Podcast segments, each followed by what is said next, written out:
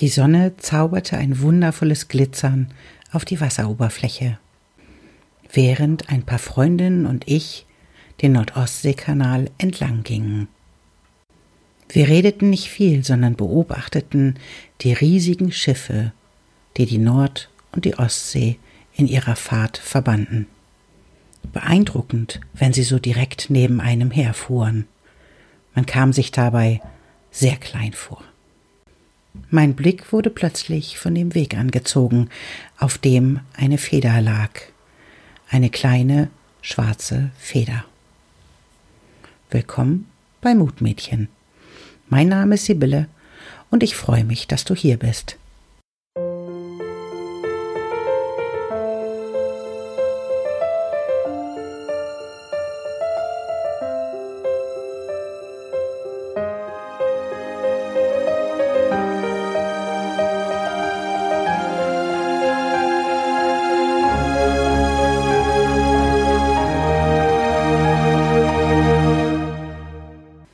Zurück zur Geschichte.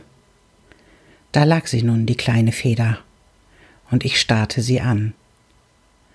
Eigentlich war es bei mir immer so, dass wenn ich auf irgendeinem Weg spazieren ging, dann schaute ich nach Zeichen. Zeichen, die mir Fragen beantworteten oder mir die Richtung wiesen, mich in meinem Weg bestätigten oder mich zum Nachdenken brachten, ähm, über bestimmte Themen, die sich gerade in meinem Leben zeigten. Zeichen sind ein wichtiges Bestandteil meiner Achtsamkeit, meiner Präsenz und meiner Fähigkeit, im Moment zu sein. Weil in diesem Moment, da erscheinen die Zeichen, da ist es die Möglichkeit des Lebens mit dir zu kommunizieren. In diesem Moment wenn du da bist und siehst, was dir begegnet. Und dann schaue ich mir diese Zeichen an und gucke, welche Nachricht sich daraus für mich ergibt. So ist es bei Federn oftmals so, dass es eine bestimmte Energie ist, die diese Feder zum Ausdruck bringt, weil der Vogel eine bestimmte Energie hat, zu dem diese Feder einmal gehörte. Und diese Energie kann ich mir dann in irgendeiner Form zunutze machen. Diese Feder gehörte einem Kormoran. Die war nicht so schön fluffig und weiß wie die eines Schwans oder so schön gestreift wie die eines Bussards, sondern es war eine kleine, schwarze, unscheinbare gerade Feder, die einem Vogel gehörte, der sehr gut Fliegen und Tauchen verbinden konnte, der bekannt war für seine Gier nach Fischen der bekannt war dafür, dass er sich auf Bäumen trocknen ließ und seine Ausscheidungen diese Bäume zerstörten. Ein Vogel, der nicht unbedingt auf der beliebten Liste an Nummer eins steht. All dies schoss mir durch den Kopf, als ich diese Feder da vor mir liegen sah, und ich dachte mir, guck mal, da liegt eine Feder, die nicht meine ist. Sicherlich hätte ich das bei einer Schwanenfeder überhaupt nie gesagt. Aber hier war es so, diese Feder wollte ich nicht mitnehmen. Diese Feder wollte ich nicht als persönliche Nachricht verstehen. Und ich schaute mich um unter meinen Freundinnen und dachte mir, wem mag diese Feder wohl gehören? Und mir fielen da sehr viele Dinge ein. Die eine hatte dies, die andere hatte das, und alles war irgendwie so, dass ich dachte, da hat der Kormoran genau die richtige Nachricht. Natürlich sagte ich das nicht laut, aber ich bewertete in meinem Inneren, wem diese Feder nun eindeutig gehören musste. Letztendlich nahm ich sie nicht mit. Und dieser Umstand, der fiel mir als ganz wichtiger Moment auf, dass ich zum ersten Mal ein Zeichen, was in meinem Weg lag, nicht als meins annehmen wollte.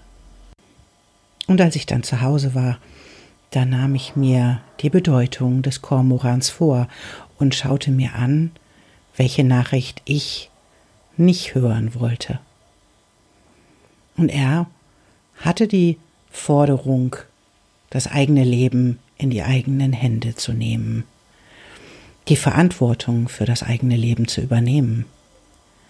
Aus Angst, etwas falsch zu machen, hätte ich die Verantwortung an andere abgegeben oder meine verantwortungsvollen Aufgaben delegiert. Ich hätte mich nicht selbst getraut, in die Welt zu gehen, sondern hätte mir gewünscht, dass jemand anders die Verantwortung für mein Leben übernimmt. Und der Kormoran selbst, der hätte die Forderung, dass diese Verantwortung wieder selbst übernommen werden müsste. Die Erkenntnis, dass ich diese Nachricht von meinem Leben nicht hören wollte, traf mich hart. War ich doch eigentlich diejenige, die immer überall hinguckte und sich weiterentwickelte.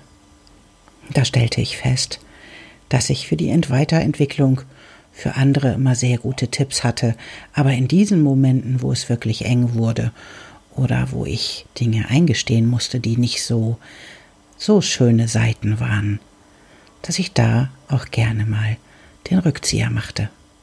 So geht Schattenarbeit. Erst denkst du, aha, guck mal, da ist der andere, der hat dies oder der hat das.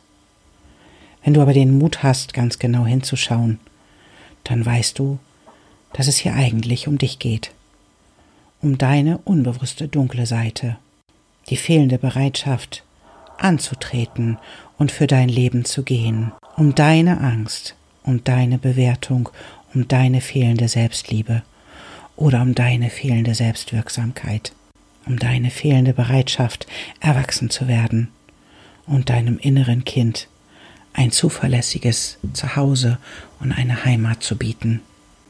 Und seitdem frage ich mich immer, welche Feder möchte ich nicht als meine ansehen, welche Feder möchte ich nicht mitnehmen und in meine Sammlung wunderschöner Federn stellen. Welchen Schatten nehme ich nicht an? Wir alle haben doch diese Bereiche in unserem Leben, die wir wirklich nicht so gerne anschauen, für die wir uns schämen, wo wir merken, da sind wir nicht wirklich authentisch, da sind wir nicht echt, da sind wir nicht integer. Diese Momente, die, in denen uns das auffällt, die sind wirklich unangenehm.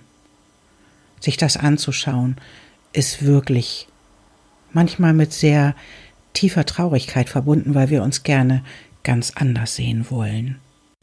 Der Unterschied der Menschen besteht darin, nicht darin, dass wir das alles nicht haben, sondern der Unterschied der einzelnen Menschen besteht darin, ob sie sich trauen, dahin zu schauen, ob sie bereit sind, sich diesen Seiten zu stellen und sie nicht einfach nur zu verheimlichen, sondern sie auch wirklich zu teilen und dadurch auch mit Licht zu erfüllen. Bist du bereit, anzutreten in deinem Leben, deine Schatten zu beleuchten, deine Federn alle aufzusammeln und die klarste Version deiner selbst zu werden, die du sein kannst. Bist du bereit, ein Mensch zu sein, deine Schatten zu dir zu nehmen, um dann über sie hinaus zu wachsen? Ich jedenfalls wünsche mir solche Menschen um mich herum, Menschen, die sich trauen zu sagen, ja, das, das bin ich auch. Ich habe auch Schattenseiten die ich bereit bin zu zeigen und über die ich bereit bin hinauszuwachsen. Ich bin bereit, dahin zu schauen und auf der Hut zu sein vor meinen Mustern, vor meinen Schatten und vor meinen unbewussten Anteilen. In diesem Moment, anerkennend, dass wir alle nicht perfekt sind, dass wir alle Menschen sind, die hier auf der Welt üben und versuchen, die beste Version unserer selbst zu sein. Richtig echt können wir doch nur sein, wenn wir uns trauen, ganz bunt zu sein.